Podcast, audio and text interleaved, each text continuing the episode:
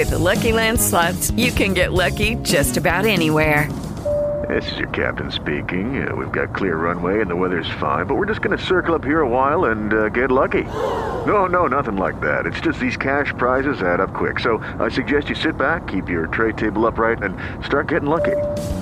Play for free at LuckyLandSlots.com. Are you feeling lucky? No purchase necessary. Void where prohibited by law. 18 plus terms and conditions apply. See website for details.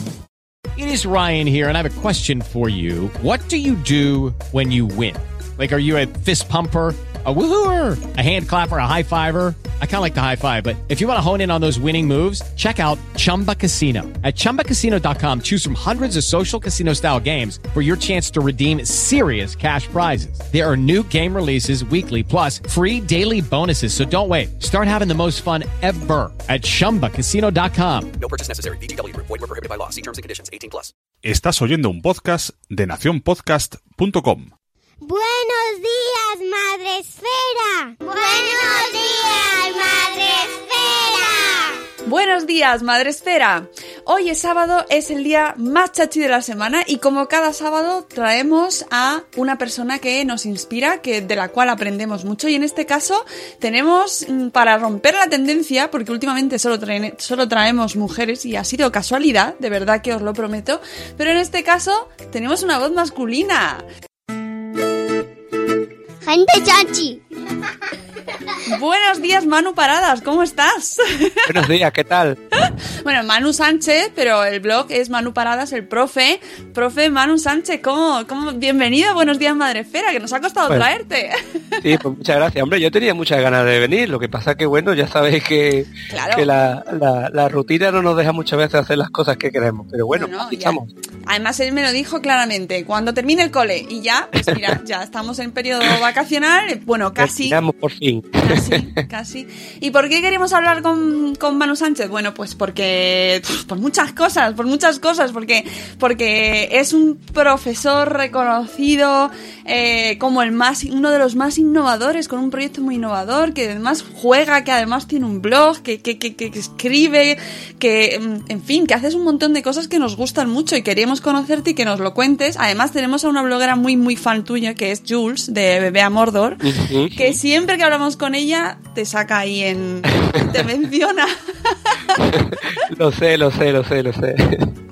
No la conozco personalmente, pero tengo, tengo ganas de, de- de conocerla, ¿no? En, en vivo. sí pues vamos enlazando gente chachis. A ella la tuvimos hablando de juegos de mesa y, y como también además también hablaba de ti dijimos tenemos que traerle tenemos que traerle además te tenemos también eh, eh, somos mecenas de tu último de tu último crowdfunding tenemos los libros en fin que teníamos teníamos muchos motivos para traerte. Pero preséntate un poco para nuestros nuestra audiencia. Quién es Manu Sánchez y por qué has llegado hasta aquí Bueno, eso digo yo, ¿cómo he llegado yo hasta aquí?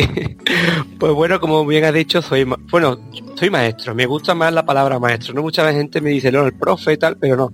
Yo soy maestro de primaria, aunque también soy técnico superior de administración de sistemas informáticos, vamos, informático de toda la vida. Pero la llamada a la educación era muy fuerte, ¿no? Y, y bueno, como tenía ambas titulaciones, pues me- la llamada pues fue, fue de urgencia y acudí. Y desde entonces pues sigo, sigo siendo maestro, ¿no? Llevo ya casi 15 años aquí en- eh, por los coles, ¿no? De aquí de Andalucía. Pues bueno, soy un maestro de primaria que estoy dando clase actualmente en un colegio de Marchena, de la provincia de Sevilla. Y bueno, pues me encanta no lo- me encanta no aburrirme en clase, que es lo que es lo que me lo que me motiva más, ¿no? De, de- de- de poder llegar al aula, ¿no? Y plantearle retos, plantearle cosillas a mis alumnos, porque yo creo que para que los alumnos no se aburran, yo creo que el primero que no se tiene que aburrir es el, eh, el profe, El profesor. el, do- el docente, ¿no? el, Mm. el maestro, la maestra, ¿no? Yo creo que sí. Entonces, bueno, pues la verdad es que sí es verdad que tengo en la mente inquieta un poco, ¿no? Me meto en muchos líos y, soy muy cabezón y lo que me propongo, pues mira, pues sale gracias al trabajo diario, pues salen cositas adelante. Y sí, pues me gusta mucho la literatura infantil, he, escri- he escrito algunos libros, me gustan muchísimo los juegos de mesa. Eh, aparte de mi colección, pues bueno, también, como bien ha dicho, soy creador también de algunos juegos de mesa como Monster Kid. Y bueno, pues todas esas pasiones, pues me las llevo al aula porque yo creo que son, son herramientas muy útiles para, para que los niños aprendan a través de ellas, ¿no?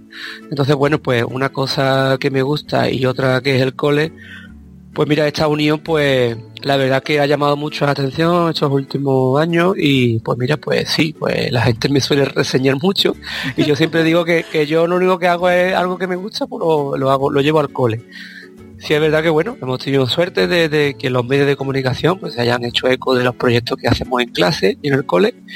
Y bueno, y, esto lo que nos ha animado es a seguir adelante y, a proponer cosas nuevas.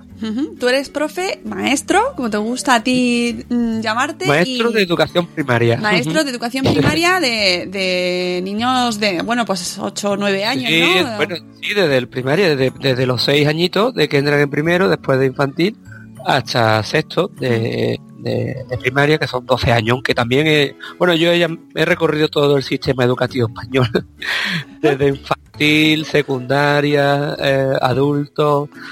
Bueno, la verdad es que, bueno, en universidades también he tenido la suerte de impartir clases, vamos, que... Pero me quedo con primaria, la verdad. ¿Ah, sí? una, sí, sí, es una etapa para mí estupenda. Y donde los niños tienen esa flexibilidad, ¿no? Cerebral, entre comillas, ¿no? Y, tienen todavía esa pasión, ¿no? Por, aprender y que les cuentes cosas nuevas, ¿no? Y porque los más pequeños, bueno, llegan a un punto, tú no eres especialista, ¿no? Los más pequeños y los de secundaria o mayores, pues eh, es otra historia, la verdad. Cuesta un poco más llegarles a ellos. Ya, eso dicen, eso dicen. que a los que tenemos los niños que ya van hacia, hacia ahí siempre nos lo dicen. Ya veréis, ya veréis. es un momento bueno, la adolescencia siempre ha sido um, históricamente un, momento muy conflictivo, ¿no? En el desarrollo de la personalidad y, de, que bueno, ellos buscan un hueco también en la vida, ¿no? Entonces, la verdad que es difícil, ¿no? Pero bueno, también se uh, lo he pasado bien, ¿no? O sea que bueno, lo que hablo más de mi experiencia es como primaria que donde más años he estado. Y además eres padre. Sí. ¿Cuántos años tiene tu hijo? Papá de, Alejandro, que tiene siete años, que mira que lo, que lo estoy viendo que se acaba de despertar. me asoma por el pasillo. Claro que está de vacaciones, Alejandro. claro, él está de vacaciones y yo, y, yo hoy es mi primer día de vacaciones también. Qué bien. Bueno, entonces tú serás de los que vas aguantando estoicamente cuando dicen, ¡ay, los profes! Que tenéis tres meses de vacaciones. Sí, bueno, nos mordemos un poco el labio, ¿no? Por no contestar, pero bueno, yo, en fin, yo creo que, bueno, las vacaciones, sí es verdad que, que, que a lo mejor se pueden hacer muy largas en el tiempo, ¿no? Deberían ser un poco más repartidas, ¿no? En otras comunidades autónomas lo están probando y no sé muy bien cómo resultará, pero yo creo que, que, sería una buena iniciativa, ¿no? De, partir estas vacaciones, ¿no? Yo también lo creo. De verdad. Que a lo mejor algunos compañeros no estén de acuerdo conmigo, pero bueno. debate, debate. Pero es que hay que pensar, o sea, es que realmente... Hombre, sí, y la verdad que con, con en el corazón en, Andalucía es que eh, la verdad es que bueno ya estamos viendo la noticia últimamente eh, es que es imposible no hemos pasado una ola de calor increíble. Y no habéis hecho no habéis hecho abanicos de papel allí Manu eh, aquí somos más listos que el consejero lo hemos hecho de cartón. Da, más, da más aire hay más aire. Da, más aire y aguantan más sí sí. No no en serio en serio que, que nosotros tenemos nuestro pulverizador de aire de, agüita, que perdón, y, y, nos hicimos un abanico de, cartón, en artística, en, en, plástica. Porque es que el calor es insoportable, la verdad, es que bueno, que te tiene, bueno, y, hemos dado clases en el patio y, sacamos la manguera en el recreo. Sí. Y la verdad es que bueno, estos días yo ya hacía tiempo que no recordaba tanto calor, en junio, por aquí, por Andalucía, en el resto de España también, pero aquí, aquí ha sido un infierno, es que eh, medíamos la temperatura y, y, estaban alrededor de los 34-35 en el aula, con, con 25 niños y tú mismo, ¿no? Y es que era un infierno, ¿no? Sí, pero bueno, eso... Os han dado las vacaciones antes, ¿no? Creo. Eh, no, no, no. Bueno, eh, aquí en Andalucía pues hicieron una circular, pero que los papás podrían ah. y las mamás podían ir por los niños antes de, terminar la jornada. Pero no, no. Las vacaciones ah terminaron el viernes pasado, el 23 creo recordar. Ah, bueno, entonces como el resto. Sí, no, y, nada, no, aquí, aquí aguantamos estoicamente como podemos. Pero sí es verdad que eso, que, que, en el resto de España, pues bueno, sería una opción, yo creo que, que buena, ¿no? También para conciliar la vida familiar, ¿no? Sí, También. sí, porque... De que espera un poco más repartidas, ¿no? Porque dentro de cabe, lo que luego nosotros los maestros siempre decimos lo mismo, hoy cómo viene, cómo no, no saben ni coger lápiz o no saben ni cómo se llaman, ¿no? La verdad que sí, ¿no? Que, que tanto tiempo, pues, en algunos Oye. momentos es contraproducente, pero bueno. Y, a- y al hilo de eso, eh, ya te, ya te ha anunciado antes que íbamos a ir saltando de pregunta en pregunta, pero claro, es que me lo Sí. trae el tema. Eh, ¿Deberes en verano, Manu? Eh, bueno, es que llamar, es que de- podríamos hablar aquí 35 programas de gente chachi. Venga. Eh, eh, yo personalmente no me gusta llamarlo como deberes, ¿no? Sino que bueno, es que incluso hay metodologías eh, educativas que lo invierten, ¿no? Que, que, los deberes los hacemos en clase, ¿no? Y en, y en, casa aprendemos. Yo no creo los deberes excesivos, ¿no? Pero sí, sí, yo entiendo los deberes como técnica de estudio porque realmente nosotros, además de contenido y de valores, tenemos que enseñar en el cole a, a las técnicas de estudio, ¿no? Porque bueno, luego van a llegar a una, a una titulación superior y, lo, y es lo que se van a encontrar. Entonces, eh, los deberes es bueno como, como técnica de estudio, pero no, no los deberes como repetición, ¿no? De, de, bueno, vamos a hacer, hemos hecho 10 cuentas de suma por la mañana y por la tarde vamos a hacer otras 10. No, no es eso, ¿no? Eh, yo me gusta que algún detalle, ¿no? Por la tarde pues haya, ¿no? A, a modo de responsabilidad pero que sea una cosa más liviana, ¿no? O que sea un modo de plan de juego, que, que sea algo efectivo, no que sea simplemente una repetición. Entonces, bueno, me gusta mandar deberes entre comillas, pero muy poco. Y además todos los días no. Y además si me escuchan mis alumnos lo sabrán. que todos los días no, no mando deberes, que mandamos un poco cuando cuando vemos que, que es el momento adecuado. ¿Y en verano qué hacemos? En grado sí suelo dar recomendaciones, ¿no? Y una de ellas, por ejemplo, ahora que, que- que mis alumnos eran primero, ¿no? Van a pasar de primero al segundo. Entonces sí, la única recomendación, entre comillas, ha sido la lectura. Entonces le he dado una serie de pautas para la lectura, le he preparado un un menú, digamos, de, de lectura, y bueno, que, que- que es una sugerencia, ¿no? Que, eh, que luego, luego como vas a un restaurante, te, te dan un menú de sugerencia de la casa, pero luego tú pides lo que tú quieras. Si te gusta más el de las patatas fritas con bistec, pues, pues por muy bueno que tengan otro plato en el restaurante, pues si te gusta ese, pues vas a pedir. Pues es lo mismo, ¿no? Sí es verdad que, bueno, en, en los más peques, pues siempre es bueno que, que lean lo que quieran, pero que lean, ¿no? Porque están en un momento muy eh, muy crítico, ¿no? Digamos, en cuanto a fluidez lectora y la comprensión, ¿no? Pues yo sí, sí le he dado esas pautas, ¿no? Además de cualquier curso, pero este año sí, sí, sí le he recomendado a los papás y las mamás y a los niños que, que lean algo que les guste. Mm, ¿Y, y los cuadernos estos que hemos hecho toda la vida? Bueno, bueno, han, han cambiado mucho este tipo de cuadernillos, ¿eh? Sí. Ya digo que sí, hay algunos que están en plan eh, gamificados incluso, ¿no? En plan juegos y, y retos. No muchos, pero sí, los que he podido ver han cambiado mucho. Bueno, eh, no dejan de ser cuadernillos, pero la verdad es que alegran, son más alegres, ¿no? A la vista, ¿no? Y, y a la hora de, de ponerte a hacerlo. La verdad que yo me pongo en la piel de un niño y me entraría un poquito de. Es que, que me lo ¿sabes? pongan delante de la mesa. ¿Sabes qué pasa? Que el otro día lo, lo comentábamos en directo en uno de los programas, en una mañana, y había, hay madres y padres que nos decían, a ver, nosotros trabajamos en verano, eh, no estamos con los niños durante el día y necesitamos que sigan haciendo cosas o están con los abuelos y necesitan hacer cosas, necesitan hacer... mm, Y claro, si yo me tengo que poner todos los días con ellos y no estoy, ¿cómo veo si leen o no leen? ¿Cómo les hago una ficha si no estoy yo? Entonces necesitan pautas, ¿no? Para que Pues los sí. niños hagan cosas cuando no están, ¿no? Y entonces que Sí, ahí pues mira- los padres estamos como, ¿sabes? Más perdidos.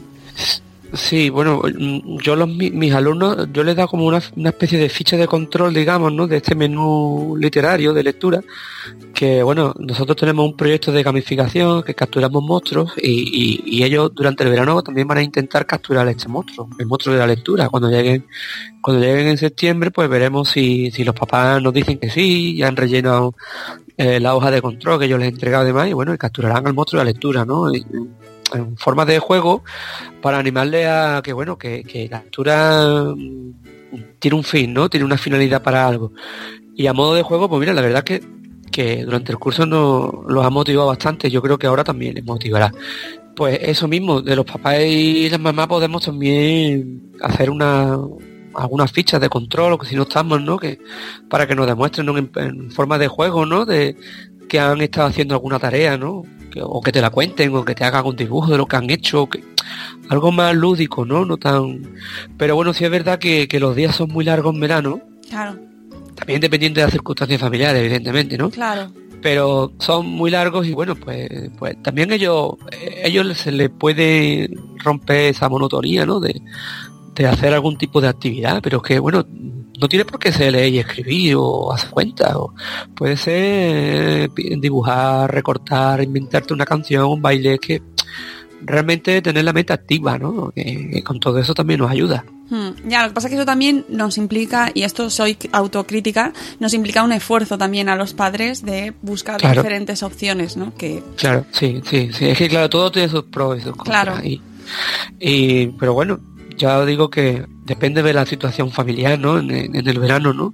Claro. Si te puedes te puedes sentar un ratito con ellos o no, y el tiempo que disponga, eh, ¿no?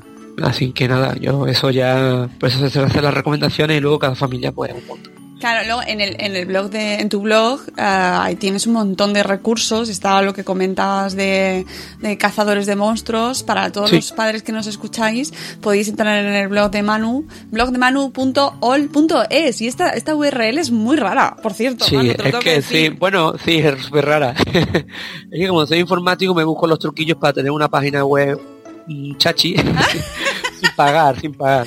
no, pero oh. mira, muy fácil es, mira, yo tengo un dominio que es elmaestromanu.com, entonces a partir de ahí te va a dirigir a esta página. Yo, Ah. to- yo todo- todos los materiales están firmados con ese con ese enlace, ¿no? Elmaestromanu.com. Lo que pasa es que luego te, te, te- te redirige aquí a esta, a esta web. Ah, Pues sí, bien. hay, hay recursos eh, también que lo pueden hacer en verano, a diferentes niveles educativos, sobre todo primaria. Y sí, tiene, tiene actividades, tiene juegos, tiene, recomendaciones de lectura, en fin, tiene, tiene cositas también para, Uh, para, tiene- para- ten- tienes contenido aquí que vamos, mm, echando Sí. un ojo tiene para estar todo el verano, porque ahí tienes sección de creatividad, de juegos, bueno, aparte de tus libros que luego hablaremos de ellos, tienes una sección de padres y madres que eh, solo con las referencias que hay aquí eh, ya podríamos estar todo el verano hablando, todo gente chachis, hablando de cada uno de las referencias que tienes aquí, porque hablas mm, de consejos para un montón de situaciones, de, de toda esta sección, ¿de dónde la has sacado? ¿Cómo te inspiraste para, para montar toda esta sección? O sea, ¿por qué llegas Bueno. a este punto? Dice, voy a incluir una parte de padres y madres donde habla de orientaciones para familias y profes de todo tipo, ¿eh? O sea, de adaptación a la escuela, para comunicación con los abuelos, comunicación con padres e hijos, etcétera, etcétera. Eh, Nosotros también, bueno, aparte es que, bueno, la docencia no solamente es el horario de mañana atención a los niños, ¿no? Sino que, que nosotros tenemos dentro de, eh, de nuestra labor lo que es la función tutorial, ¿no? Que es muy importante. Entonces, tú te tienes que convertir también un poco especialista en papás y mamás, ¿no? Pues, realmente tú no, tú no educas ni enseñas al niño aislado en el cole, sino que ahí somos todos, ¿no? Es, es el entorno familiar el que, el que educa, ¿no? no solo, no solo en casa, no solo en el cole. Entonces es que es que es impensable de que yo haga algo en el cole sin contar con, de alguna forma u otra, con la labor de la familia, ¿no? Ya sea con una información puntual, con una ayuda, con la incorporación de ellos al cole. Entonces, bueno, también hay que darle pauta a los padres, a las madres, y ellos también nos lo dan a nosotros cuando hacemos las reuniones familiares, ¿no? Eh, o las tutorías, ¿no? Pues que porque cada niño es una casu- casuística, ¿no? Y sobre todo, por ejemplo, los más pequeños, cuando entran al cole de la guardería, pues los papás y las mamás llegan muy preocupados, hoy mi niño pues le pasa esto, mi niño es así, Mm. ¿no? Sí. Para ellos son únicos y para nosotros también queremos conocer, ¿no? Todo, todo lo que les gusta, todo lo que les gusta para, bueno, para que esté lo más cómodo posible en los comienzos de- del curso, ¿no? Que no los conoce, ya sea más pequeños, más mayores.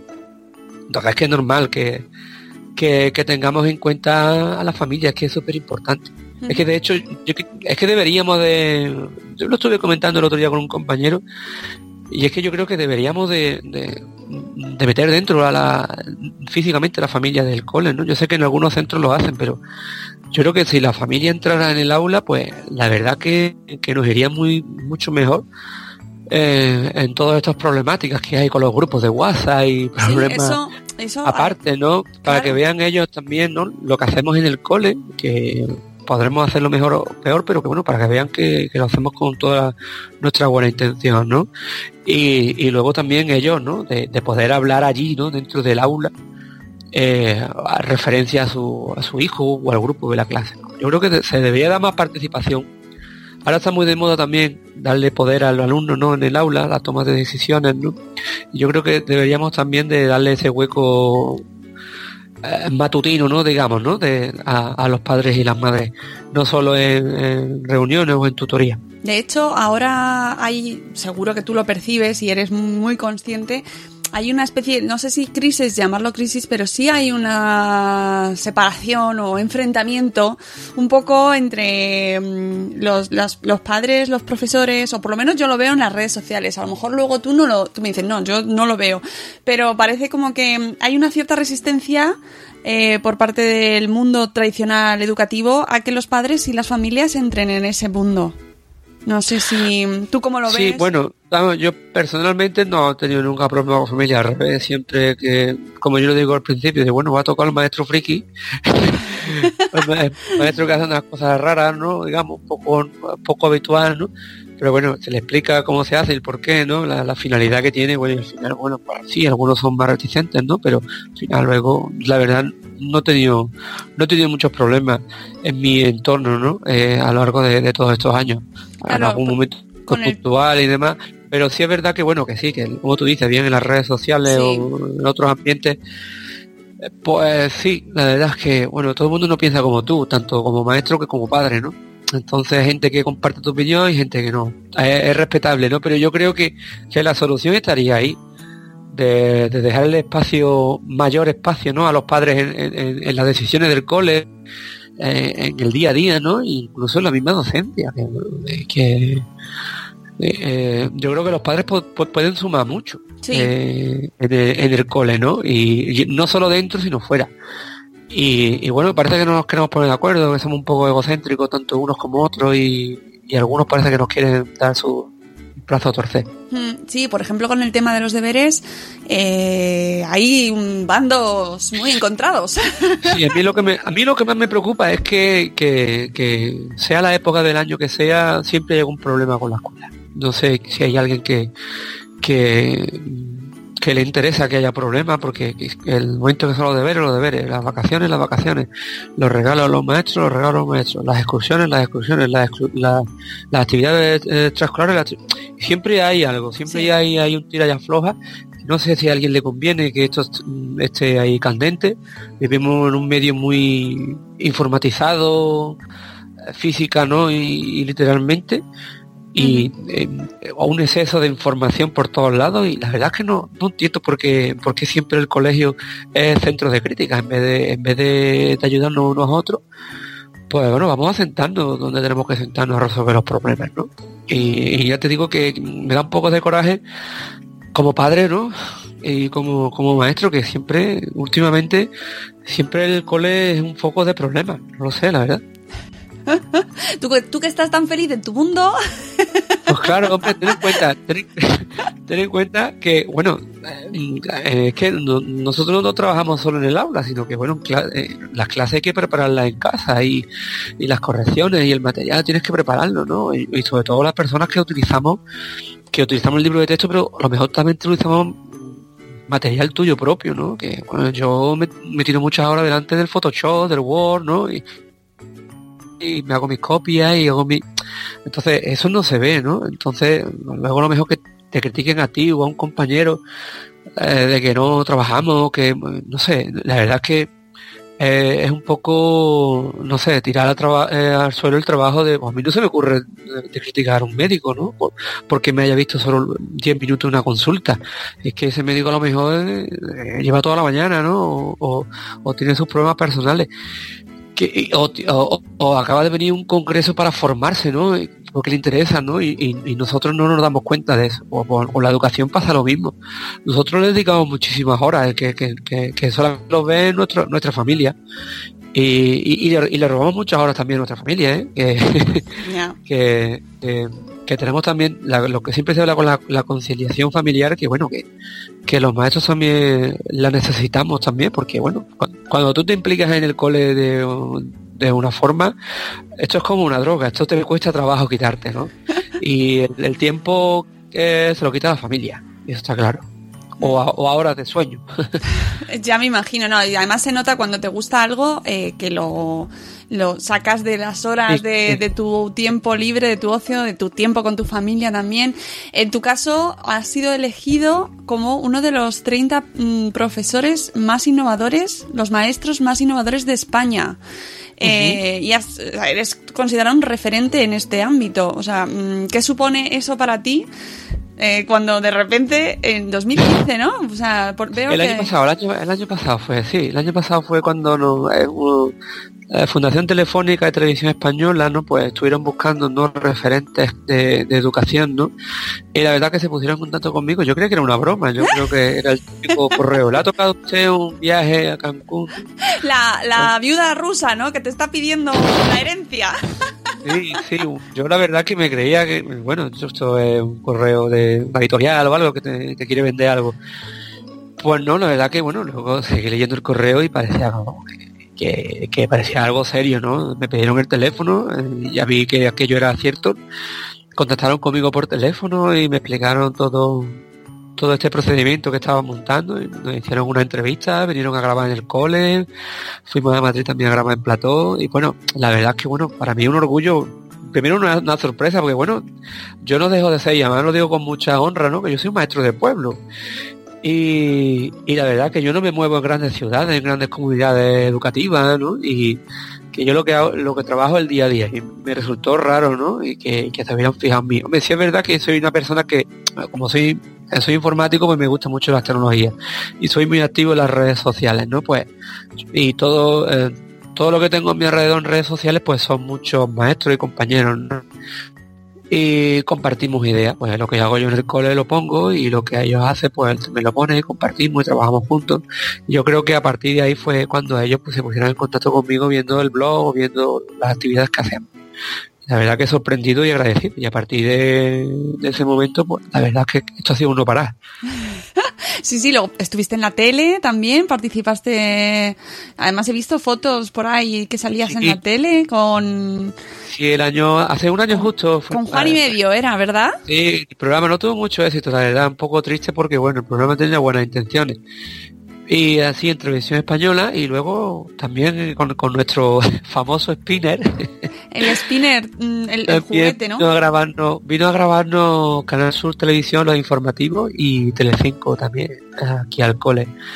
También dentro el, el, el proyecto del spinner no deja de ser más de parte del proyecto que tenemos en el, en, en el cole en clase de, de aprendizaje basado en juegos, ¿no? Nosotros lo llamamos un colegio de juegos.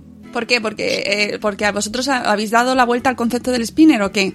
Cuéntanos un poco. Sí, bueno, el concepto del spinner. Yo siempre parto de, bueno, de que eh, tienes que tienes que conocer al alumno, ¿no? Para, para ver lo que le gusta. Entonces, evidentemente las modas, pues, eh, hay que aprovecharlas, ¿no? Y, y- y sobre todo el spinner, que en vez de ser una distracción, porque esto es normal, ¿no? Con cualquier maestro o maestra que hablaba, siempre saltaba, oye, es que los triángulos del spinner, que, que lo tienen siempre en la mano. Bueno, de hecho yo tengo ahora mismo uno en la mano. esto no Ah, mira. ¿eh?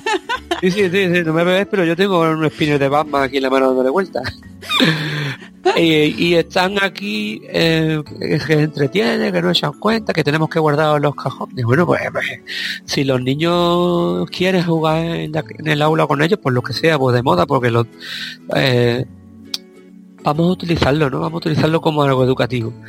Eh, pues nada, bueno, el spinner pues me planteé, digo, bueno, el spinner no deja de ser una ruleta o un- una máquina simple. Pues bueno, pues en ciencias naturales pues y en sociales pues explicamos lo que son las máquinas simples a través del rodamiento que tiene el spinner.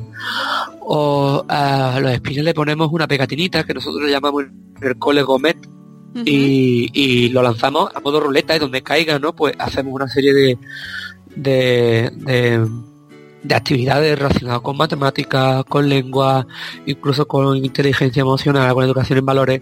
La verdad que po- poco a poco le he ido sacando un montón de, de actividades distintas y prácticamente trabajo en todas las áreas. En el blog podéis ver una entrada donde, donde os cuento y donde pongo todas las fichas que he estado utilizando. Y la verdad que bueno, que ha tenido bastante éxito y que, que ya los niños el spinner eh, lo tienen en el estuche como si fuera el sacapunta o la goma, como un- una herramienta más. No lo ve como un juguete, sino como una herramienta más del cole. O sea, que tú en vez de enfadarte y decir, mm, vaya lata con los, con los padres que les compran Sí. tonterías a los niños, que al final es lo que también nos pasa, pues has utilizado un recurso, ¿no? Y una moda y lo has convertido en un recurso educativo. Y encima eh, sacando partido para los niños y que, y que lo usen de alguna manera útil. Pues eh, tú- esas mismas palabras, eh, el- darle- ha sido darle la vuelta a la tortilla. De, en vez de una distracción, pues como una herramienta educativa. Y la verdad que los niños encantados, vamos, yo creo que, que vamos, ellos mismos se han sorprendido, ¿no? De la, de la, la la cantidad de cosas que hemos podido hacer con las espinas, ¿no? Y los compañeros lo mismo, bueno, pero ¿cómo trabajas tú esto? Mira, pues lo trabajo de esta manera, tal y cual. Y claro, ya te dicen, oye, pues pásame la ficha, pásame como, que también lo voy a hacer. Y bueno, la verdad que se hicieron eco, salimos en prensa, luego nos hicieron entrevistas en la radio y bueno, también ya, ya te digo que vinieron incluso informativos de Telecinco y, y de aquí de Canal Sur Andalucía también a ver cómo, cómo lo hacíamos, ¿no? Como hacíamos como, como un, como un juguete que muchos colegios incluso prohibían a Claro. los niños llevarlo a clase. claro. Que cómo, cómo ha sido eso, Eh, de prohibirlo a que nosotros al revés, obligarle un poco, obligarle, ¿no? Claro. No obligarle porque ya lo llevaban, ¿no? Pero que sí. Y habéis Entonces, sido bueno. premiados por en 2015 y en 2017 eh, has recibido Sí. el premio a nivel nacional por la Fundación Crecer Jugando y el Observatorio del Juego Infantil con el premio El Juego en la Escuela. Por este tipo de cosas, ¿no?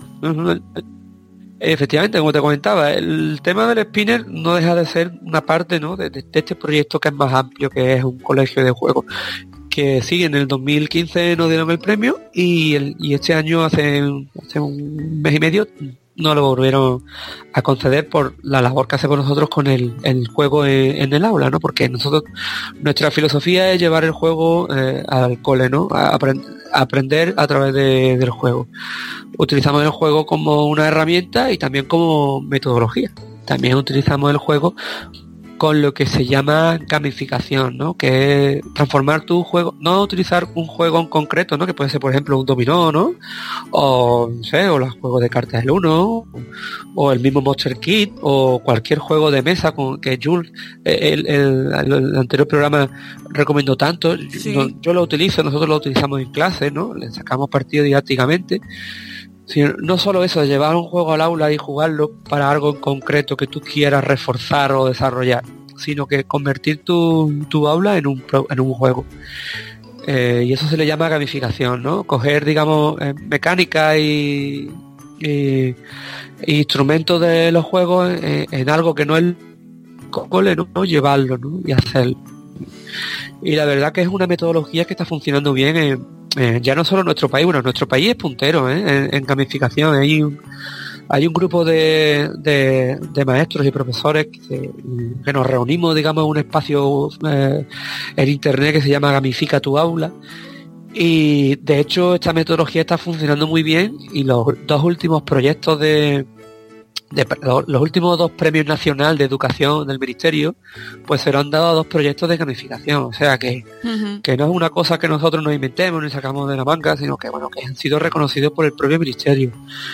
Y, y la verdad que motiva muchísimo al alumnado ya y ahí, te- ahí sí te puedo decir de que cualquier edad no no solo infantil primaria sino incluso secundaria y, y universidad también Oye, y una, una duda que me surge a mí con esto de la gamificación, ¿cómo lo entienden los padres? ¿Lo ven? ¿Lo entienden? Eh, ¿Pillan el mensaje? Mm, Dicen, no, yo prefiero el método tradicional porque yo no sé si con esto mi hijo está aprendiendo o no.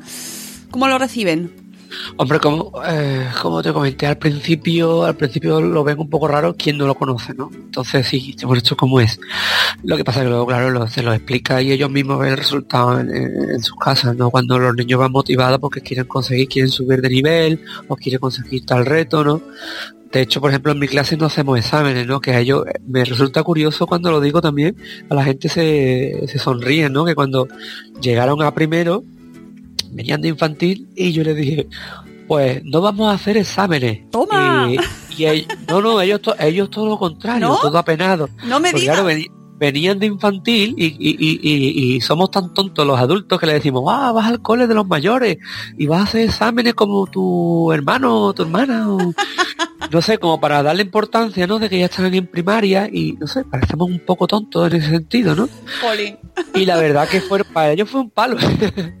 pues claro, hacer exámenes ellos es como que quieren ser mayor, ¿no? Y se quedaron un poco, un poco preocupados. Pero claro, los papás, bueno, y, y los mayores cuando se enteraron, oye, pues no tienen suerte los alumnos del maestro humano que no hacen exámenes.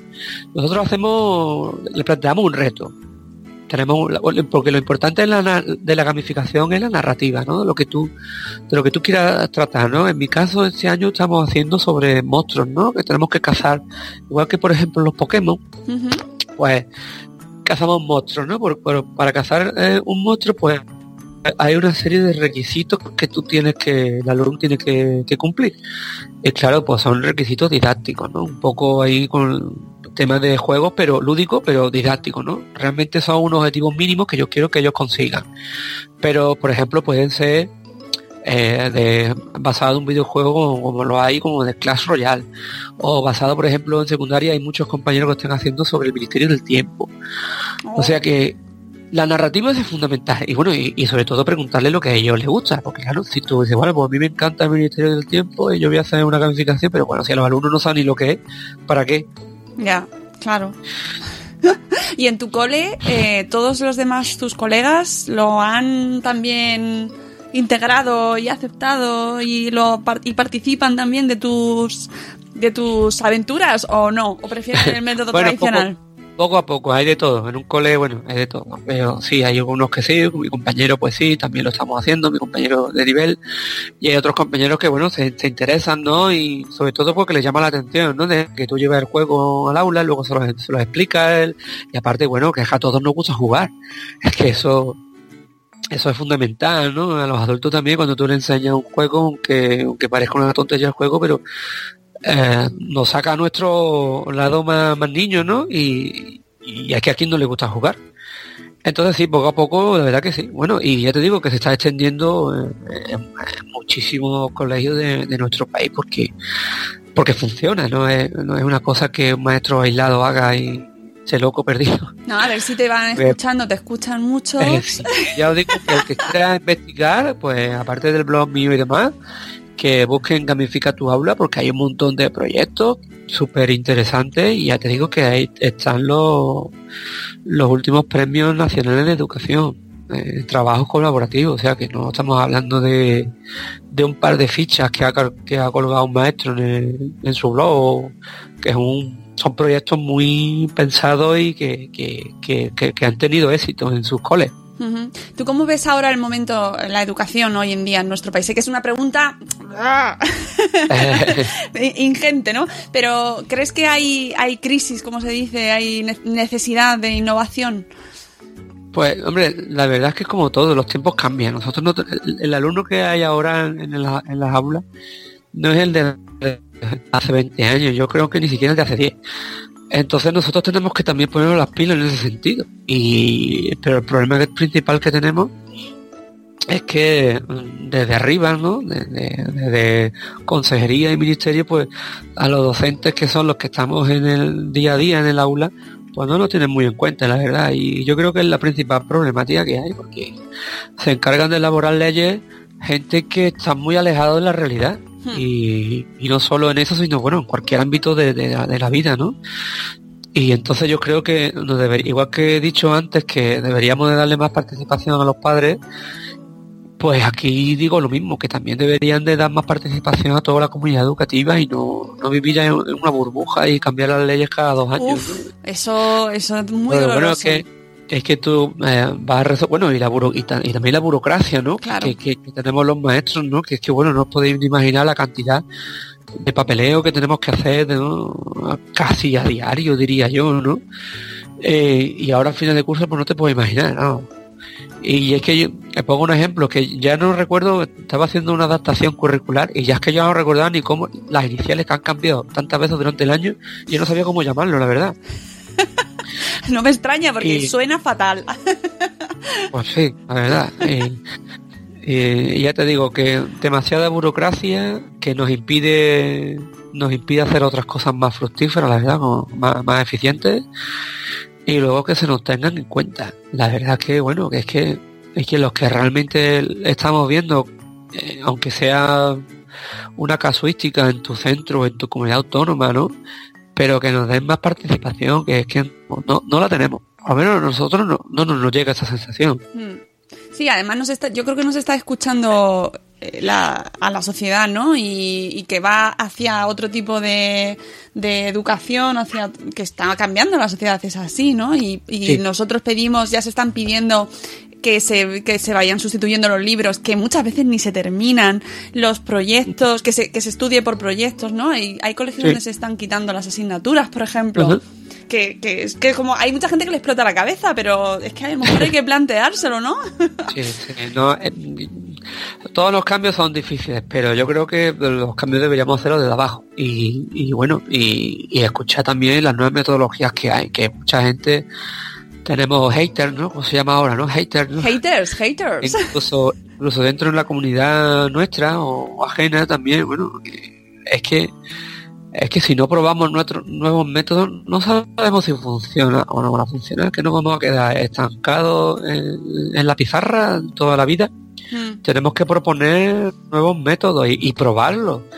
Que sí, he escuchado algunos, bueno, es que no podemos hacer que los niños sean conejillos de India. Bueno, pues no sé, cogeremos un mono y le daremos clase a los monos. Es que realmente la educación es así y la educación ha progresado igual que eh, en cualquier época de la historia con el día a día. Y, tenemos que probar y nos equivocaremos, claro que nos equivocaremos, pero esa equivocación nos llevará a la mejoría. Hmm. Y hay mucha gente que, que, que, que se parapeta en el inmovilismo y, que dice que bueno, que, que esto no sirve para nada, que esto es hace lo mismo pero con otro nombre, o que le ponemos nombres extranjeros para que suene más chulo. Eso lo he leído yo. sí, que, a lo mejor, sí es verdad que yo tengo esta disputa con mucha gente. Y pueden tener razón, pero todas estas etiquetas, estas, todas estas etiquetas que, ponemos a las metodologías luego sirven para alguien que está empezando o que quiere plantearse un cambio en su metodología, le sirve como inicio, ¿no? Como el que alguien que quiera aprendizaje basado en proyectos. Bueno, pues, pues eh, tenemos una suerte de tener internet y búscalo. O gamificación, pues búscalo. o Montessori, pues eh, es bueno poner etiquetas también, ¿no? Mm. Aunque sí, que parece que somos un poco hipster, ¿no? Pero no es bueno etiquetar, ¿no? Porque bueno, el conocimiento se ha segregado para profundizar en él aunque el conocimiento sea una cosa global, pero lo sobrevamos en área para poder profundizar, pues vamos a hacer lo mismo, ¿no? Hmm. Eh, no me encanta maestros que sean especialistas en algo, porque eh, pueden profundizar y luego pueden comunicarlo a los demás y pueden pueden crear comunidad, que es lo interesante. Hmm. Y se, se, se, habla mucho de, de esta lucha de la, de la, innovación educativa como que va a acabar con eh, la forma de estudiar, con, con la, por ejemplo, con memorizar, ¿no? que, y que dicen que memorizar es bueno también. Entonces, ahí hay, hay un montón de argumentos, los padres miramos así de un lado para otro como, vale, bien, ¿y qué? ¿Qué, hacemos? hombre, eh, te vuelvo a repetir, eh, hay gente que siempre, crítica siempre lo va a haber porque eso es inherente al ser humano. Cuando hay alguien que opina distinto a ti, pues para reafirmarte a ti parece que, hay que criticar al otro, ¿no? O, echar a ti, eh, echar tierra encima al que opina distinto a ti, ¿no? Eh, la verdad, este es el problema que tenemos en la humanidad, pero bueno, creo que va a ser difícil cambiar. Pero por lo menos que el que crea en ello que siga luchando y siga peleando en lo que cree. Que de alguna manera o de otra tarde o temprano pues pues dará sus frutos yo creo que todo lo voy a repetir voy a sonar muy pesado pero tenemos que ir todo de la mano. Padres eh, docentes y las administraciones. Y, y, ahí ahí echa la clave. Eh, veo también que además lo tengo puesto señalado porque me ha gustado mucho eh, que tienes hablas en tu blog y lo tienes en un apartado de coeducación. Eh, ¿Por qué incluyes este mm, tema de coeducación, plan de igualdad entre hombres y mujeres en el ámbito escolar? Es que justo la semana pasada tuvimos a Alba Alonso de Real Kiddies, también maestra, también profe, y estuvimos hablando de este tema y me ha encantado ver esta categoría en tu blog. ¿Por qué la incluyes? ¿Es tan pues, necesario? Hombre, mira, eh, personalmente eh, yo eh, no tengo ningún tipo de problema. Bueno, la coeducación es bueno, educar a, niños y niñas, ¿no? Con el mismo nivel de oportunidades. Aunque parezca un poco lejano esto, esto llegó un momento que, que tuvo que introducirse en el aula. Pues bueno, yo tuve un cole, estuve en un cole que la distribución del cole, la estructura, era simétrica. Y yo le pregunté al director que por qué era, por qué la habían construido así. Y, incluso en los llaveros de las puertas de las aulas ponía aseo niños, aseo niñas, aula a unos niños, y entonces me estuvo explicando que, ese cole es que era para, había una puerta que entraba a los niños y otros las niñas, y tenían las mismas aulas, pero de forma simétrica todo, ¿no? El edificio. Madre y, no hacía mucho tiempo de aquello. Entonces, la verdad es que, yo personalmente no, yo no he vivido este tipo de problemas, ¿no? Pero eh, bueno, la docencia no deja, de ser una, no deja de ser una profesión. Entonces también he dicho que hay problemas ya no solo en el alumnado, ¿no? La forma de que, que pueden recibir ciertos valores, ¿no? Sino que incluso los mismos compañeros, ¿no? Eh, se puede, se puede localizar, ¿no? Eh, esta discriminación ¿no? de, género. Pero bueno, no, no es el caso, pero que por, por, sí, ¿no? Eh, por eso dediqué también esta sesión en, el blog, ¿no? Porque yo creo que es importante. Sobre todo también mirando el tema de eh, la literatura infantil, ¿no? De cómo cómo influye ¿no? a, las niñas, ¿no? que todas quieren ser princesas y ser rescatadas, ¿no? y, que poco a poco eh, esta literatura clásica pues ha ido cambiando y evolucionando ¿no? con, la igualdad. ¿no? Eh, no, no invirtiendo los papeles porque no hace falta invertir, no hace falta la igualdad no, no se construye con inversión de papeles ni dándole más importancia a a otros, sino hacerlo de forma natural. Y bueno, y, nosotros, bueno, la verdad que yo me he dado cuenta a lo largo del tiempo, pues, que eh, el papel de la mujer en la literatura y la educación, pues, eh, ha sido mucho menor que la de que, la del género masculino. Y si es verdad que nosotros cogemos al alumno en un momento muy crítico también, porque ellos están generando su identidad de género y su identidad sexual, ¿no? Y, y son muy marcados Igual que dijimos antes que la adolescencia es una época, ¿no? Que, están buscando su propio yo. Eh, los alumnos también, oh, no, eso es cosa de niños, ¿no? Eso es cosa de niños. Es que ellos no lo dicen, ellos no lo dicen con maldad, ¿no? Como lo podría decir un adulto. Sino que ellos van buscando esa identidad de género, ¿no? Y de, y de sexo, ¿no? Que, que, que, es muy importante, ¿eh? es muy importante, ¿no?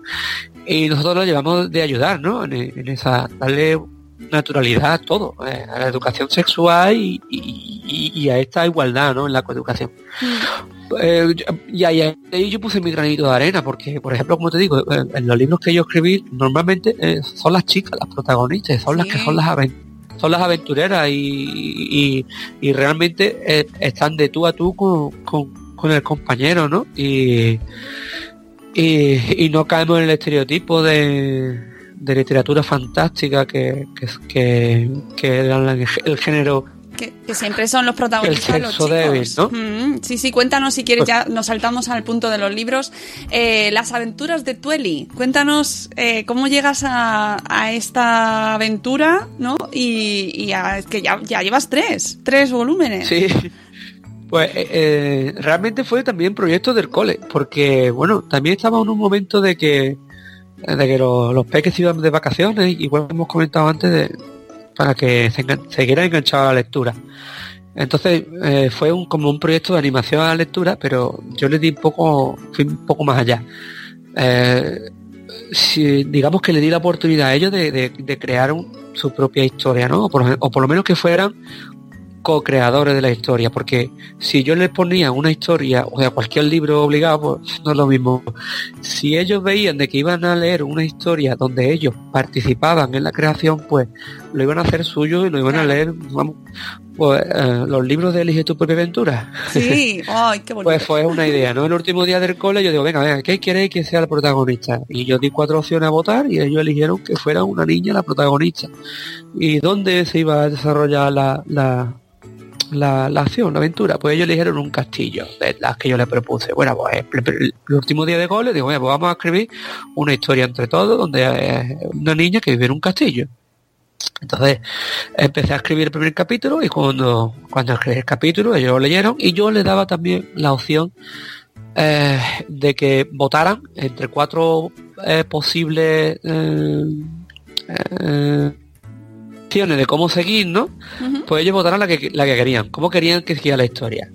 Eh, Yo lo colgaba en mi blog y ellos en, en verano lo leían y, y votaban cómo querían que, que siguiera la historia en los meses de verano. Y a los pocos días de, de poner el capítulo, pues yo veía como, como es lo que ellos habían elegido y yo el siguiente capítulo pues partía de lo que ellos querían. Que algunas veces me costaba un poco, un poco, un poco más de la cuenta, porque claro, ellos, yo ponía cuatro opciones y ellos elegían la que querían. Y claro, pues ellos, eh, era, era su libro, no era el, el libro del maestro o un libro que habían comprado en la librería, sino que era su libro, que lo estaban haciendo junto con el maestro. Entonces la verdad que, bueno, eh, tu- tuvo mucho éxito en verano, los niños estuvieron leyendo, haciendo actividades y demás. Y al curso siguiente, eh, los padres estaban encantados con él y, y seguimos. Y creo que fueron 22 semanas o 24 semanas. Nos dieron un premio, la verdad, eh, de, por, el, por el proyecto y una editorial pues se interesó por ello y, y nos lo editó. Y la verdad que, que ha tenido muchísimo éxito porque es un proyecto de animación a lectura que se ha transformado también en- para, para desarrollar la comprensión lectora, porque cada capítulo tienen preguntitas como unos retos donde los niños contestan, ¿no? Y es como una especie de juego, porque estamos acostumbrados de que la comprensión lectora siempre sea lo que llamamos nosotros literal, ¿no? Que, que te diga con las mismas palabras que dijo el protagonista, no, sino que que, que hay comprensión que se le llama inferencial, que es que digamos que, que tú cuentes con tus palabras, ¿no? No hace falta que cuentes tal cual lo que tú has entendido. O claro. eso también la- lo que es la crítica, la comprensión crítica, que tú opines, ¿no? Sobre el libro, ¿no? Eh, por ejemplo, digo, tú encontró un anillo de oro. Ella no, no preguntamos, ¿qué se encontró tu Eli? ¿No? O- o- Claro, que es lo más fácil. no, preguntamos, oye, eh, ¿hizo, ¿hizo bien tu Eli al entregar el anillo que encontró? ¿Vale? Mm. Entonces damos, digamos que, que tocamos un poco ¿no? la educación en valores y que, y que no deja de ser de comprensión lectora, porque claro, tiene que entender que tu Eli cogió un anillo, ¿no? Es un ejemplo. Y la verdad que, te digo, es un, son libros distintos por, por- además de la aventura, pues tiene el método de para mejorar la comprensión. Y la verdad que yo creo que el éxito ha sido por eso mismo. Primero porque son aventuras que son muy cercanas a- al alumnado, ¿no? Y, y se lo toma como un juego, ¿no? Porque los capítulos son cortitos y siempre están, son capítulos abiertos que no sabe cómo van a continuar. Entonces la verdad que bueno, ya como bien dice, ya vamos por la, la tercera edición Ya. y quieren que prepare la cuarta. Qué bien. Bueno, bueno, mi hija se está leyendo el primero y tengo ya los otros dos ahí preparados para Pues, cuando se los termine. Sí, sí, sí, sí. Los podéis comprar a todos los que nos están escuchando. Tenéis en el libro de, uy, en el, en el libro, en el blog de, de Manu tenéis todos los libros que no solo ha escrito estos, que ha escrito más, pero en, en el caso de Tueli podéis comprarlos los tres, todos los links, en eh, la aventura de Tueli, las el 1, que es el que tengo yo aquí ahora mismo, y, pero luego está el 2, que es el robo de la corona, y el 3, la búsqueda, que yo cuando los compré en, en Navidades y el 2 y el 3 estaban agotados, o sea, el 2 por lo menos. Sí, creo. la verdad que tenemos la suerte de que, bueno, que están teniendo muy buena acogida. Y bueno, también lo puedo encontrar en cualquier librería online, en Amazon, en Casa del Libro, en cualquier librería. También lo puedes encargar, librería física. Vamos, que, es fácil. Lo que pasa es que, que sí es verdad que es que el- digamos que, que muchas veces muere de éxito, ¿no? Que porque cuando el libro suele entrar en un cole, en un aula, pues se corre la voz y todo el mundo va a comprarlo y, y se agota, se agota la verdad muy pronto. Se tienen que reponer y demás, pero sí, la verdad que, que la editorial y yo estamos muy contentos, la verdad, del éxito que está teniendo. Y, y sobre todo que, que para mí es un- una satisfacción grande porque, bueno, es un proyecto que tú has hecho para tus alumnos, que le está sirviendo a muchísimos niños, no solo a tus alumnos. Claro, ¿no? Y además, pues eso que ves que, que tiene un premio de experiencia educativa del año y, y ya viene avalado, ¿no? Dices, bueno, pues yo creo que esto tiene muy buena pinta. Eh, además, leen- es fácil de leer, tienes un montón de, de ilustraciones, de preguntas al final de los, de los cuentos, o sea, de cada capítulo. Y, y además puedes participar con tus hijos también y preguntarles y estar ahí pendiente a ver que te cuente cómo va la historia. Así que hay que involucrarse también en el momento de lectura. ¿Qué importancia tiene la lectura, Manu? ¿Por qué tenemos que invitar a nuestros hijos a que lean? Yo siempre les digo lo mismo, que, que ellos tienen que elegir su tipo de lectura, ¿no? Porque ahora que ya mismo se acercan las temidas compras de los cromos de fútbol, yo digo que también, también se puede aprovechar, ¿no? De si a un niño le gustan los, los cromos de fútbol, en el álbum hay datos, los cromos hay datos, y eso es lectura, ¿no? Que sea una lectura discontinua, pero también es lectura, ¿no? Hay que darle la, la oportunidad de que ellos elijan su lectura, una revista, eh, eh, un álbum, eh, un cómic. eh, Los cómics o- también son, también son lectura, que Pues sí. por ahí lo antes lo reclamábamos hace unos días, que nos decían que no se lee, o sea, que no es leer, leer cómics no es leer. ¿Cómo que no? ¿Cómo que no? ¿Quién dice eso, por Dios? No, Al revés, lo, yo- lo reclamaba, lo decía Andrés Palomino, que lo había escuchado en la Feria del Libro, que una señora recriminando a un niño que no cogiera un cómic, que eso no era un libro. Fíjate lo que decía Manu. Madre mía. Pero sí, el, el cómic digamos que es la forma más cercana y directa de acercar la lectura a un libro porque, a un niño, porque es que bueno, tiene narración eh, visual eh, a, a- a borbotones tiene el mínimo de texto posible, ¿no? Y además está pensado para ellos. Entonces, es que les va a enganchar. Es que, vamos, yo lo recomiendo, pero 100%. Que, y además, sobre todo, ah, es que a mi niño no le gusta leer. Digo, bueno, es que no, no, no hemos dado con la lectura que a él le gusta. Claro. Yo, bueno, vamos a empezar con, con cómics, ¿no? Aquí eh, hay una, una pequeña editorial que es una asociación sin ánimo de lucro que se llama Carmona en Viñetas, que tiene un catálogo eh, creado también para niños, ¿no? De, de- de- su coordinador es un bibliotecario que, que está todos los días rodeado de niños y haciendo planes de lectura y lo dice mil veces, es que yo hacía cómics para adolescentes o adultos y, y- y es que he sido ahora es cuando me he dado cuenta ¿no? de que el cómic eh, es el instrumento favorito ¿no? para, para, para llevarle la lectura a, a los más pequeños y la verdad que bueno tenemos suerte de que vivimos en un país que hay muy- una oferta de muy buena lo que pasa es que es desconocida Sí. Sí. y bueno con, con, con comentarios como los de esta señora no me extraña que Bueno, yo creo que es algo generacional. Yo creo que la- por suerte la nuestra nuestra generación ya nosotros hemos sido educados también leyendo cómics. O sea, yo he leído muchísimos cómics en mi infancia y me imagino que tú también. Sí. Y ya y ya eso Bruguera nosotros somos la generación de Bruguera Sí, yo creo ¿no? Sí, y, y todos los de Elige tu propia aventura, hemos, pues toda esta, hemos leído pues, pues muchos, muchos libros infantiles, entonces también a nuestros hijos ya les estamos mm, plasmando otra, otra cosa. Sí. Pero claro, Eh. las anteriores, No sé, bueno, es como todo, ¿no? Seguramente también el tema de videojuegos, pues nos quedaremos un poco atrás también. Ah, Que bueno, también, también hay videojuegos que ¿no? Que eh, e incluso hay juegos eh, en, en- en medios portátiles como tablets o móviles donde digamos que son como una especie de aventura gráfica, tienes que elegir también camino y, y- y hay mucho texto y bueno, también eh, sigue siendo lectura. sí, sí, sí, además En es un otros mundo- formatos y demás. es otro mundo, pero que también tiene mucho mucho alcance educativo. O sea, y hay, hay, hay experiencias con videojuegos que están el- dando el- mucho de sí. Problema es que eh, parece que queremos que como los niños, bueno, que sean unos románticos de los libros cuando sean mayores. ¿no? El problema no es ese, el problema es que es que la lectura es fundamental para cualquier ámbito de la vida. Es que tenemos que, bueno, eh, tenemos que tener un nivel de comprensión y de fluidez lectora suficiente para enfrentarnos a, a nuestra vida cotidiana. Es que Mm, sí, ya no solo es que ya no solo que queramos que los niños lean por gusto, sino que es que, bueno, es que te encuentras a personas que, bueno, que, que dejan mucho de que desear de, de- a la hora de... Que no se lee, no se lee. Efectivamente, efectivamente, no se lee. Y no se lee y no mira, se juega. Y no se juega y este es el Eh. punto eh, que llegamos al Monster Kit. Porque que estás ahora mismo con la segunda edición de este Monster Kit con un Berkami que ya lo has le has dado la vuelta a lo que pedías, ¿no? Varias veces. Bueno, yo no lo pedía, lo pedía el editor. Ah, bueno, el editor.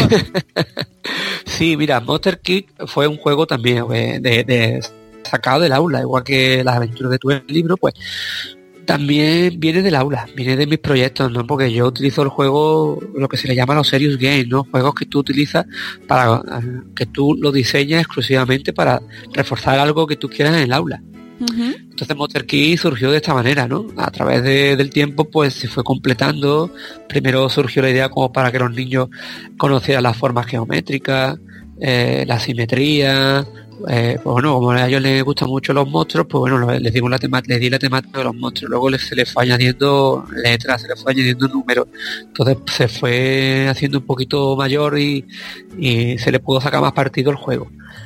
Y, bueno, pues eh, Simón, el editor de Nexo Ediciones, pues vio el juego y le interesó y lo editó hace un año justo y la verdad que tuvo también un éxito bastante abrumador que vamos en dos meses se acabó bueno en tres meses miento se acabó la edición. Y fue en esos tres meses fue el número uno en venta en AFNAC y, y la verdad que bueno el primer sorprendido fui yo porque bueno es un material didáctico que tú utilizas en el aula y yo no me iba a imaginar que bueno tuviera tanta repercusión no porque enganchó mucho a los, a los, compañeros maestros y también a los papás no y además que, además que tú lo sabes si lo tienes que o si lo has visto que los niños eh, eh, no hacen uno sino que se tiran ahí horas digamos no se entretienen mucho con el juego no a partir de, aprender y bueno, y como se agotó, pues se ha hecho una nueva edición, se ha mejorado, se, se están metiendo cositas nuevas y también, bueno, se ha cuadruplicado, creo ya, o estamos a punto de cuadruplicar.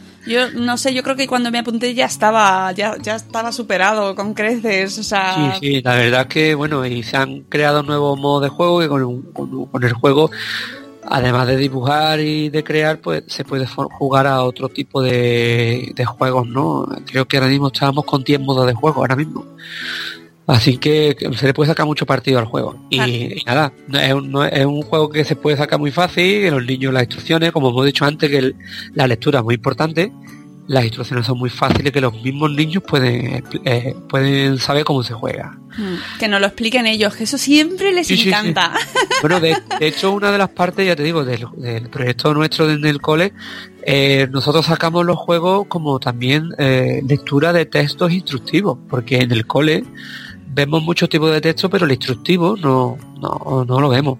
Y qué mejor manera de hacerlo que, mira, aquí tenéis un juego, si queréis jugar a él, pues leeron las instrucciones y una vez que las instrucciones, jugar, venga. Mm, y, ellos y ellos leen las instrucciones y, y, además se obligan a entenderlo porque quieren jugar. Claro, y, y pones una gráfica aquí en, en Berkami, donde está el proyecto de Monster Kit, se ve perfectamente todo lo que se potencia y, eh, desde el juego, la, creatividad, la lectoescritura, socialización, eh, jugar a rol para mejorar la expresión oral, eh, contando y viviendo historias, la lógica matemática y las inteligencias múltiples. Aquí ya está, con, o sea, jugando, todo esto jugando. Que, Una baraja de cartas, ¿no? Vamos, ¿qué más, qué más se puede pedir, no? Y encima... Pues sí, la verdad que, bueno, eh, ya te digo, él buscar la idea de este material que podemos hacer con él, ¿no? Y la verdad que eh, mucho, eh, bueno, Monster que lleva ya conmigo en las aulas pues casi ya cuatro años.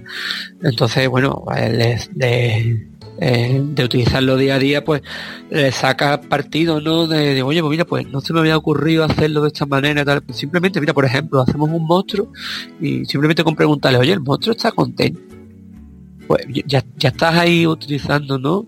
la inteligencia emocional. Oye, ¿por qué crees que está triste el monstruo? ¿no? ¿Por le has puesto la boca así de esa manera?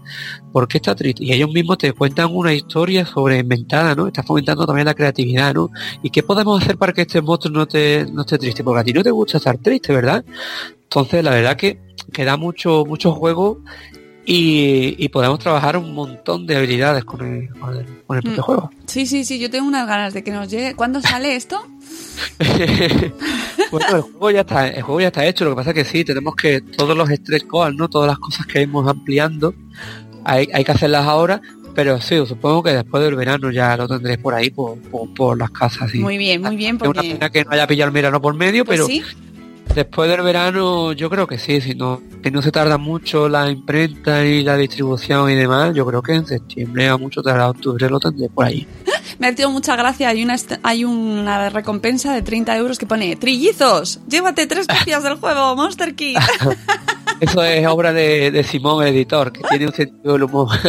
Sí, me ha encantado lo del especial trillizos con las tres extensiones. La verdad, bueno, de hecho, de hecho la mayoría de, de, la- de las opciones de compra es porque la gente nos demanda. ¿eh? Oye, pues yo quiero cinco, pues bueno, venga, vamos a crear una de cinco. y- La verdad que sí, la verdad que... Me encanta. Y, y además hay que ponerle sentido del humor a las cosas y creatividad. Y por eso estos proyectos gustan tanto, ¿no? Y enganchan. Y yo creo que también eh, aquí el kit es que la generación de los padres, que somos los que lo compramos, pues eh, hemos mm, muchos ya de los que, sobre todo de los que lo traen los jugones, eh, vienen de jugar en su infancia también. Pues sí. Entonces ahí queremos de- poner a nuestros hijos y poner a sus hijos a, a jugar también. De hecho, en Madrefera es que tenemos muchos bloggers que nos están contagiando esto de, de jugar mucho. Ya, ya te digo, eh, Jules, tenemos a Padres Frikis también, Ajá. el Pingüino sí, sí. Jugón, tenemos un montón de blogs que gracias a ellos estamos aprendiendo un montón y entre ellos co- conocerte a ti también, ¿no? Así que hay que agradecérselo también a, a estos blogueros. La verdad, jugones. la verdad que sí, que, que, el trabajo que hacen o que, o que hacéis también eh, es de agradecer también nosotros como te hablo yo como maestro de más y como jugón, ¿no? Que de inculcarle el, el- gusto, ¿no? A los más peques de, eh, por el juego de mesa, ¿no? Que bueno, nosotros nos hemos criado con el juego de mesa y siempre tenemos un buen recuerdo de cuando nos acordamos de, de esos juegos que jugamos, ¿no? Y que estábamos deseando además de jugar con nuestra familia Sí, con nuestros padres con nuestros primos y demás, eh, de, de no jugar aislado, ¿no? De jugar con la familia. Y yo creo que, que es fundamental ahora mismo el juego en la familia, porque el poquito rato que podamos estar todos juntos, eh, nos lo pasamos bien y además que el juego a- ayuda a, ayuda a entenderse uno a otro y a conocerse mucho mejor. Hmm. Sí, que además nos falta, nos falta pasar ese tiempo con nuestros hijos y además es- sí. todo es poco, todo es poco, que crecen, vamos. Ay, Dios mío. bueno, pues Manu, creo que hemos hecho un repaso a ya, hemos, hemos repasado el país entero. El país entero. Y, y, y ha aguantado, ¿eh? Con el trancazo que tengo de... No, no, te lo con el resfriado que, que tengo, Te lo agradezco Eh, en el alma. Ha quedado una entrevista muy chachi. Yo me lo he pasado muy bien, la verdad que no sé ni cuánto tiempo llevamos, pero se me ha pasado volando. La verdad. media, llevamos la media en una entrevista chachi, que suele ser una hora más o menos. Es estupendo, pues me ha pasado volando, la verdad. No, hemos- no hemos quedado, no hemos quedado a gusto hablando de todo. Nos hemos quedado a gusto. No, hay mucho que contar sobre el, sobre el tema. Es un, es un tema fascinante, el tema de la educación. Y da gusto encontrar profesores que también tenéis. eh, que, que sois cercanos y con los que se puede hablar y porque porque parece como que lo, lo que comentábamos antes parece que hay un enfrentamiento que es no, no lo veo natural porque al final todos queremos lo mismo que nuestros hijos eh, sean felices que los niños aprendan y, y disfruten yendo al cole que yo a mí es lo que le pregunto tú vas tú vas contento al colegio porque al final es lo que no o sea si no van contentos a, a clase mal. Luego ya que le salga mejor o peor el examen Sí. o aprenda más menos pero que vaya vaya contento y que lo disfrute no Es difícil, pero sí, en- de eso se trata, de que vaya con, por lo menos con alegría, ¿no? Que haya ciertos momentos de monotonía o porque, bueno, la jornada escolar también eh, es larga, sobre todo en institutos, ¿no?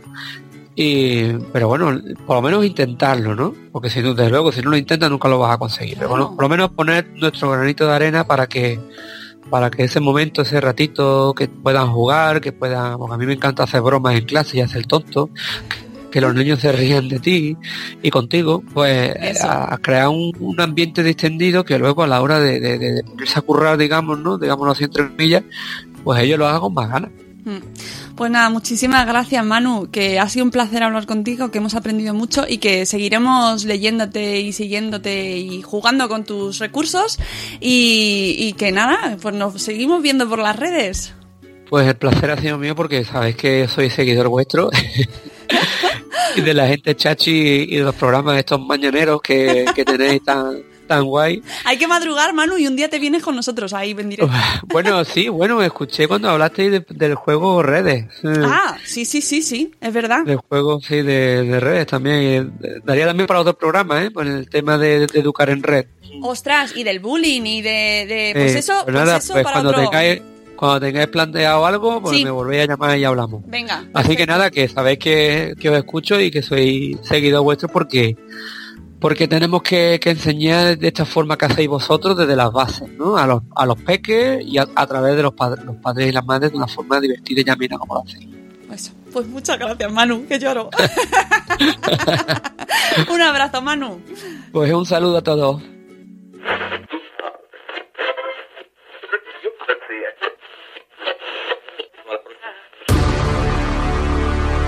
¿Qué tal, muchachos? Aquí Papá Vader. Si no escuchas Buenos Días, Madre Esfera, no eres nadie, chaval. Y lo sabes.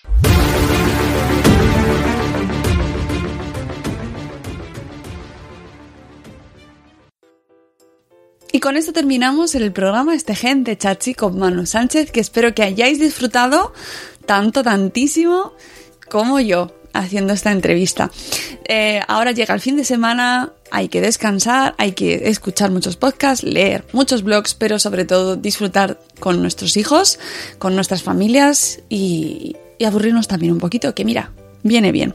El lunes a las 7 y cuarto os esperamos en Buenos Días Madresfera, ya sabéis, en directo podéis participar con nosotros.